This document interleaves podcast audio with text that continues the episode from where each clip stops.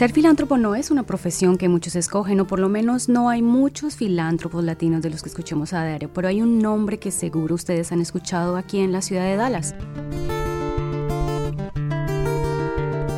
Desde los estudios del Dallas Morning News, esto es Latinos al Día, una producción de Al Día Dallas. Soy Jenny Manrique. Nuestro invitado de hoy es Jorge Baldor, fundador del Mercado Artesanal 369, del Centro Latino para el Desarrollo del Liderazgo, After Aid to Educate y otros emprendimientos de los que estaremos hablando en este episodio. Jorge, bienvenido. Muchas gracias, gracias por la invitación y por la oportunidad de estar aquí hoy. Bueno, Jorge llegó a Dallas a los seis años de edad, en 1962, desde La Habana, Cuba, y se crió en Oak Cliff. Yo quiero saber primero, ¿tú llegaste directamente a Dallas con tu familia o eres parte de esta historia de los cubanos que llegaron a Miami en los 60, en ese programa que se llamaba Peter Pan, que permitió a varias familias cubanas enviar a sus hijos eh, por, por temor al régimen de Fidel Castro? Cuéntanos un poquito de esa historia. Yo tengo una tía que vino a Dallas en los 50 y ella estudió en eh, Baylor Dental College y después de eso se casó y tuvo cinco hijos, así que ya teníamos familiar que estaba aquí en Dallas. Y entonces por eso nos fuimos a vivir directo en Miami, como fue muy común. ¿Tienes algunos recuerdos de tus primeros años en Cuba? Ah, muy poco, más de mi perro que se llamaba Toby.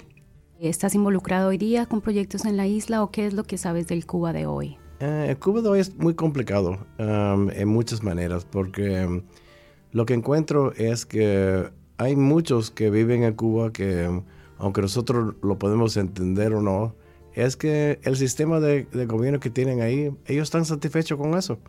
Así que es muy fácil para muchos de, en los extranjeros y más muchos de lo que se ven en los cubanos que están en Miami, que hablar de decir de cómo debe ser y qué tipo de gobierno deben tener. Y actualmente, pero ellos no están viviendo ahí. Así que si quieren ese cambio, ¿por qué no regresan a hacer algunos cambios? Es muy fácil desde 90 millas tratando de dirigir otro país, otro sistema, que uno tiene un sueño de cómo debe ser, pero no, quiere poner el esfuerzo para hacer ese cambio. Y eso no es muy popular entre más entre los cubanos, así que me alegro que nosotros no nos quedamos en Miami y vinimos para Dallas. ¿Y cómo es posible que haber crecido en un barrio como Oak Cliff te haga más cercano a la experiencia chicana que la del cubano americano en Miami. ¿Cómo, cómo ha sido esa cercanía con la comunidad mexicoamericana aquí en Dallas para ti, para tu formación como latino acá? Cuando yo vine actualmente, yo conocí muy pocos cubanos, um, porque la, comunidad cubana de Dallas nunca se fue concentrado en un, área, fue bastante diverso. Y eh, así que um, hasta hoy en día hay muy pocos lugares que se pueden decir Ah, como en otros, de otros grupos, de otros inmigrantes que han venido, que se forman una comunidad. Eso nunca pasó entre los cubanos. Así que he visto mucha integración entre los cubanos de las primeras y las segundas generaciones que ya se han mezclado y con otros, con otros ah, países, de personas de otros países y de otras culturas. Así que más que en otras comunidades, yo creo. ¿Pero tú te sientes más cercano a los chicanos de alguna manera? Pues lo que yo conozco es que actualmente ah, es, más del 80% de los latinos aquí son de México, así que es lo que los amigos míos, lo que yo trato todos los días son de México. Y, y me gusta mucho la cultura de México porque es una cultura que, que tiene valor de las costumbres y el pensamiento que, se sigue de la familia, de la importancia de la familia, cosa que, que no se ve tanto en otras culturas. Yo creo que es más fuerte. Y el orgullo que se ve entre los mexicanos es un orgullo que no se ve, yo creo que en, ni otro, ni, ningún otro pueblo tan, tan fuerte. Y parte de eso yo creo que, vino por el, arte y, que usaron la forma de arte. Uh, los, los famosos, eh, Diego Rivera, eh, Siquieros, Orozco, entre muchos más, Frida Kahlo, usaron arte de una forma de unir la comunidad y dar una identidad. Hay algo de esa fascinación por el arte que estás describiendo que está detrás de tu iniciativa de, fundar Mercado 369. ¿Eres tú coleccionista de arte? En los últimos años yo sí he, empecé a colectar un poco de arte. A mí sí, siempre me ha gustado y siempre he tenido colección de arte, pero en los últimos años ha sido más uh, dirigido para arte latino. En mi casa todo el arte es arte latino de, y tengo de como nueve diferentes países uh, representados, pero todo latino. Describamos un poco la galería, ¿no? Esta es una galería donde hay obras de arte en cerámica y alfarería que reflejan la rica cultura e historia de América Latina desde México hasta Argentina. Este es un lugar que está en Jefferson Boulevard. Y yo quiero saber tú cómo escoges las obras que se exponen allí, cuál es tu relación con los artistas. Entiendo que viajas, has viajado a México para traer algunas de estas obras, ¿correcto? Sí, sí. Yo, uh, a mí siempre me ha gustado viajar. Yo, yo he viajado a más de 65 países, así que viajar es parte de, de quien soy pero ahora, ahora me encuentro que estoy viajando con razón en vez de solamente viajando para, para, para conocer. pero lo que, lo que a mí me gusta es la, historia atrás de la obra, la cultura que está representado en cómo se hace y el por qué se hace. Y así que me gusta ir a conocerlos y ver sus talleres. A veces los talleres están muy lejos de las ciudades, y, pero eh, puedo ir y, grabamos a los artesanos haciendo sus obras y escuchando en sus palabras el por qué. Y lo que podemos traer cada mes, el segundo sábado, traemos ahí en Mercado 309, siempre traemos uno de los artesanos, de, que sea de Chile, de Guatemala, Honduras, de México, obvio, y para que ellos en sus palabras hablen a la comunidad. Es un programa que tenemos es, que es gratis para la comunidad. So today we had the opportunity and the privilege to see Jacobo and Maria Angeles, who are world famous for their alebrijes um, artisanal work. And it was just so fantastic to see it in person, just to see the process come alive. Um, I'm just so amazed at um, the detail, you know, that they include in their work, and the fact that this is all like freehand geometric painting is just mind-boggling. En la galería hay, paneles frecuentes sobre cultura, conversaciones con personajes latinos y recientemente tú trajiste a Rigoberta Menchú. Cuéntame un poquito detrás de esa visita, cuál fue la intención por un lado y cuándo decides hacer esta charla enteramente en español, ¿no? Sí, um, uno de los, de los objetivos de Mercado 369 es no solamente tener la discusión de nuestra cultura entre nosotros, pero también traer personajes que son conocidos, nacionales o internacionales también. Jorge Ramos visitó a Mercado 369 y tuvimos una recepción muy grande para él. el senador Menéndez de New Jersey, él también vino por, por Mercado. Julián Castro ha venido. El presidente Fox ha venido dos veces. Y entre eso también tuvimos la oportunidad de, de visitar con uh, Rigoberta Menchú. Y esa noche fue muy especial. Eso no solamente trajo muchas gentes nuevas para escuchar esta conversación, pero yo creo que ha abierto la puerta en conversaciones que siguieron después de, esa, de ese día. Una persona que sufrió tanto ella, ella misma por su familia y las pérdidas que ha tenido, que, que se ha levantado y, cree que su voz es algo que se puede usar para, para defender los derechos de los indígenas. Ese mensaje de la paz no es la ausencia de la guerra, porque muchos creen que, ah, no, yo no tengo guerra en mi país, por lo tanto yo vivo en paz, ¿verdad? La paz no es la ausencia de, de guerra, es básicamente la construcción de la posibilidad de una vida plena para todas las personas. Creo que eso que cuentas demuestra tu interés por el arte indígena y tal vez detrás de eso estuvo la idea de Yo Soy DMA, ¿verdad? Que abre el espacio del Museo de Arte de Dallas para exposiciones de artistas mexicanos. Tú trajiste aquí una exposición de la primera parte del siglo XXI, del siglo XX, Diego Rivera, Frida Kahlo y José Clemente Orozco al Museo de Arte de Dallas. ¿Tú por qué crees que estos espacios son tan limitados para la comunidad latina? Estos espacios como los museos, el Museo del DMA, es un, un museo que nosotros pagamos con nuestros impuestos están pagando eso en un espacio público y es gratis. Pero pensamos nosotros, ah, está en otra parte, es algo que no es para mí, lo mío está aquí. Entonces, usamos ese, esa exhibición de una manera de poder traer muchas familias que estuvieron muchas veces en filas tres y cuatro horas para poder entrar y para poder ver arte que pueden relacionar con esa arte, que pueden ver sus, sus caras y sus abuelas y sus hermanas y sus hermanos eh, representados en esa arte. Nuestro invitado es Jorge Baldor, fundador de varios proyectos para la comunidad latina aquí en Dallas. Cuando volvamos estaremos conversando sobre su labor como filántropo. Enseguida volvemos.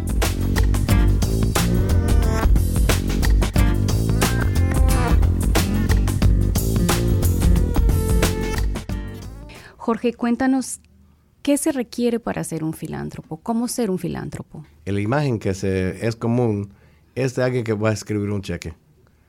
Pero yo creo que es mucho más que eso, que todos enseñando a, otras personas que ellos nos importan. Preguntarle a un estudiante, que sea el vecino o alguien entre la casa, ¿cómo le fue la escuela? ¿Qué estudiaron hoy? Eso es una forma de filantropía también, porque es una manera de enseñar a alguien que uno quiere a esa persona y le interesa y le tiene valor a esa persona. Y entonces el pensamiento de escribir el cheque que dice, ay no, cuando yo llegue a esta edad o llegue a esta posición voy a poder escribir un cheque y, voy a ser un gran filántropo, voy a, empezar este programa para ayudar a esta gente o lo otro, esta causa. No se tiene que esperar. Lo que, lo que necesita para ser un filántropo lo podemos hacer todos y, y todos los días. ¿Y por qué no hay tantos latinos filántropos? Yo creo que en nuestra cultura no se ve la filantropía afuera de la familia. Se ve mucho entre la familia, mucho más que en otras culturas. Así que es parte, es, muy cultural eso, yo, creo. Aquí sí tenemos un primo, un e, esposo de, primo que tiene un familiar, que le pasó algo, lo que sea. Wow, entre todos reúnen el dinero que hace falta, resuelven el problema. Pero si es el vecino, aunque tú conoces al vecino por 20 años y le hace falta el el joven le hace falta ayuda para ir a la escuela. Otra forma de, participar como filantropía, como si fuera un, político que representa todos tus, tus valores y tus ideas y que sabes que puede ser efectivo y hacer cambios, pero no se le escribe el cheque, no se le apoya con el cheque, ni al joven estudiante, ni el político que va a hacer los cambios que hace falta para, nosotros tener mejor vida aquí, porque es afuera de la familia. Te voy a hacer una pregunta que todo el mundo tiene. ¿Qué tan millonario eres? Yo ni sé. ¿Sabes cuánto has invertido en Dallas desde que empezaste a hacer esta labor de filantropía? Yo no miro para eso. Eso yo no. Como yo, yo siempre he trabajado en, por mi cuenta, yo siempre he tenido socios, pero Em, en trabajos míos. Yo nunca trabajo en una corporación y, nada así. Así que, pero yo nunca he tenido un negocio que yo entré con la idea, wow, voy a hacer mucho dinero. Y el dinero nunca fue lo que me, motivó a mí para hacer las decisiones de, los negocios que quería hacer o de las decisiones entre los negocios. Obvio que que soy, que soy alguien que, me gusta ganar y me gusta hacer las decisiones que, tienen buen efecto. Pero el dinero nunca fue lo que me motivó. Eh, y, así que si, si eso hubiera sido el caso, yo me hubiera retirado hace muchos años y, y estuviera en una playa algún lugar. Tú de todas maneras estás detrás de grandes proyectos, no todo el mundo sabe en cuántos proyectos estás, no siempre estás buscando como el reconocimiento, pero también me imagino que hay mucha gente que se acerca a pedirte apoyo. ¿Cómo vetas esos proyectos? ¿O ¿Qué estás buscando cuando alguien tiene una idea que tú ves con potencial? en un individuo, yo, yo, yo busco dos cosas. uno es que alguien que sea inteligente, alguien que sea capaz. Y además de eso, alguien que tiene las ganas. Y esa combinación es lo que más me llama la atención.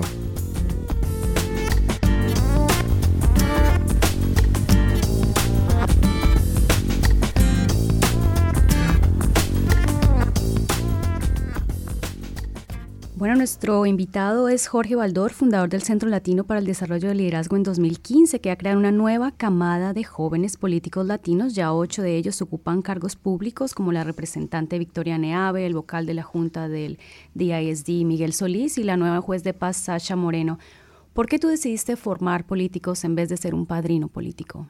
La realidad es que esta organización empezó de una manera que, que nunca fue planeado. Uh, hace unos años Miguel Solís anunció que él quería uh, tener una campaña para ser representante del DISD en uh, los trustees. Y entonces, a los dos días ya que él anunció, yo lo llamé y estábamos desayunando, hablando de su campaña y de sus sueños y, qué, es lo que quería hacer. Y muy rápido la conversación cambió, porque la realidad que en, en esa época, en las escuelas de, Dallas, el 71% de los estudiantes uh, son latinos. Y en esa época, de los nueve que están representantes, los trustees, no había uno latino. Entonces lo que hablamos es que, que bien, lo de él es una campaña más inmediata, pero vamos a pensar un poco más grande. ¿Qué es lo que se puede hacer para tener un, una línea de jóvenes que estén preparados para, para el, el servicio público. Y entonces, uh, en esa época, es cuando el, el lieutenant governor, Dan Patrick, tuvo una campaña que ganó y la plataforma de él era quitarle el in-state tuition para, lo, para los uh, indocumentados, dreamers. If Sam Houston, Travis, Bowie, and Austin were here today, they would be proud of Texas, but they'd be ashamed of Washington. Illegal immigration is Washington's responsibility, but it's our problem. Dan Patrick is the only candidate for lieutenant governor to oppose in state tuition for illegal immigrants. I'll do what Washington won't do. I'll secure our border and I'll end sanctuary cities. And I'll never stop fighting against Obama's attacks on Texas. Así que eso, eso tomó más importancia, porque es una cosa que estaba pendiente. Así que con Rebeca Cuña empecé esa organización. Así que los tres, entonces empezamos esta organización y con la idea de, preparar a los líderes para que estén en posiciones de, de hacer decisiones de esta academia han salido varias mujeres, ¿no? Hay, hay una de, La mayoría. Hay, hay una denodada Sí. intención de apoyar más al género femenino o No. ha sido coincidencia. Yo creo que es coincidencia, pero nosotros reímos cada vez que, que tenemos una clase nueva y pensamos, ay no, este año va a ser distinto. Y nunca es así, así que sí. Es, es que yo creo que las latinas están más bajo representados de cualquier otro grupo. Y está esta oportunidad, esta, las ganas que tienen y la capacidad que tienen para ser líderes que, que, necesitamos, un punto de vista distinto, de, de experiencias distintas. Así que ha sido más coincidencia que nada. ¿Tú te consideras una persona partidaria? La mayoría de los candidatos que salen de esta academia representan al Partido Demócrata. ¿Estás registrado como demócrata o en términos políticos cómo te defines? Yo no me defino por, por partido. La verdad que el interés mío es quién es, quién es que tiene el, el interés de, de la comunidad latina más grande y quién es que va a hacer algo. Así que es, es muchas veces el, el- latino que está elegido es el que más vota contra los latinos. Y así, eso es muy frustrante. Así que por partido no, eso no. Hace falta quién va a hacer algo y, y quién va a representar a la comunidad. ¿Tienes algunas aspiraciones políticas después de haber estado envuelto en campañas? ¿Te ves, te ves participando en la arena pública? Nunca. Eso no me interesa en ninguna manera. Eso es más por, por estar involucrados en campañas de otros. Me das hasta más razón que no. Muy desgastante. No, no, no, no.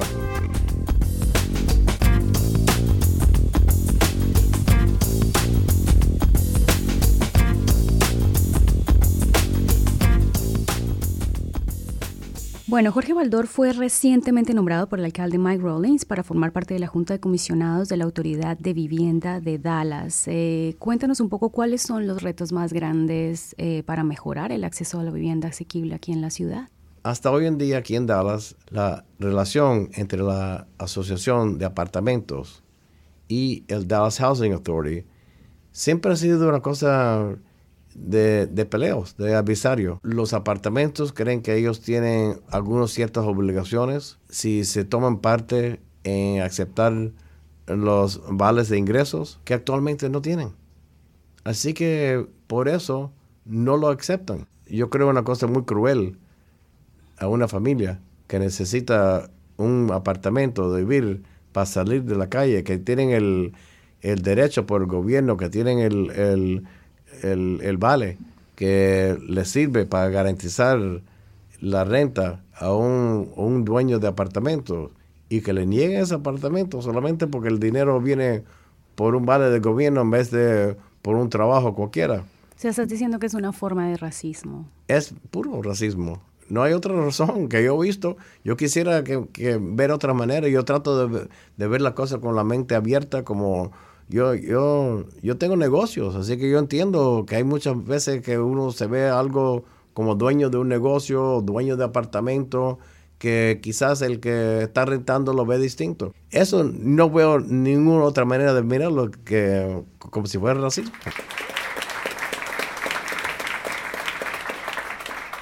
So what we're today is phase one, the drop-in facility. This is going to be aimed for 14 to 21 year olds that are not necessarily students, not necessarily from Dallas. Um, we are blessed that this location is about a half a block away from Dart Rail and Dart Bus, so it's easy access. And Precisamente hablando de gente sin vivienda, tú también estás detrás de After Aid to Educate. ¿De qué se trata esta iniciativa? En las escuelas de Dallas hay 3.500 estudiantes identificados como homeless o sin casa, sin, sin, hogar. Y entonces, en esa época, le puse a hablar a algunos amigos que, que pensaban de esto y, y, y, qué ideas. Y entre eso, encontré de dos de las personas que están en mi vida. Uno es uh, que tiene un, un, un trabajo de una compañía internacional, otros también en otras posiciones aquí. Esa fue su experiencia cuando estaban en high school, en la prepa. Estaban viviendo en la calle y nadie lo sabía. Así que este centro tiene, tiene tres componentes. Uno es el Drop-In Center, que es para jóvenes de 14 a 21 años. No tienen que estar en la escuela, no tienen que ser Dallas, cualquiera que está viviendo en la calle. Y tiene servicios, se pueden, uh, se pueden duchar, tienen comida caliente, tienen uh, ropa si hace falta cambio, tienen lavadores y secadores de, ropa, tienen computadoras para servicios que, que, pueden recibir consejos sobre, por ejemplo, si quieren entrar en el sistema de educación o si hace falta uh, un trabajo o trabajando con el DHA para buscarle en dónde vivir. Después, ahora en la primavera, la segunda parte uh, que va a abrir es abajo de Promise House. Y entonces en ese lado va a haber 35 camas que ellos estiman en sobre el año va a servir como 200 estudiantes que sobre el año. Y entonces estos son estudiantes que están yendo a high school y que no tienen hogar. En la tercera eh, parte es los servicios sociales que le hacen falta. Si, hablando con el Parkland Mobile, va a venir para, para dar servicios de me, medicinas, hablar con diferentes organizaciones que van a servir diferentes necesidades que tienen. Así que... También necesidades de salud mental. De salud mental, actualmente, que es una parte muy importante de lo que está pasando en esta población, porque además de todos los problemas de, normales de la adolescencia, los que están en esta situación se encuentran que se sienten abandonados. Y si, y, si eso no se trata, y es una forma de, de aguantarlos para atrás por muchos años y, y hasta que se trate. Jorge, muchas gracias por acompañarnos hoy en el estudio. Gracias por la invitación y esta oportunidad de, de, tener esta conversación. Bueno, esto fue Latinos al Día, una producción de Al Día Dallas y el Dallas Morning News. Soy Jenny Manrique. En la producción me acompañó Javier Giribet. Quiero dar gracias especiales a Dayan Solís y Obed Manuel por ideas para este episodio. Por favor, suscríbanse en iTunes o SoundCloud y síganos en redes sociales arroba al día Dallas en Twitter, Instagram y Facebook. Hasta la próxima. Gracias.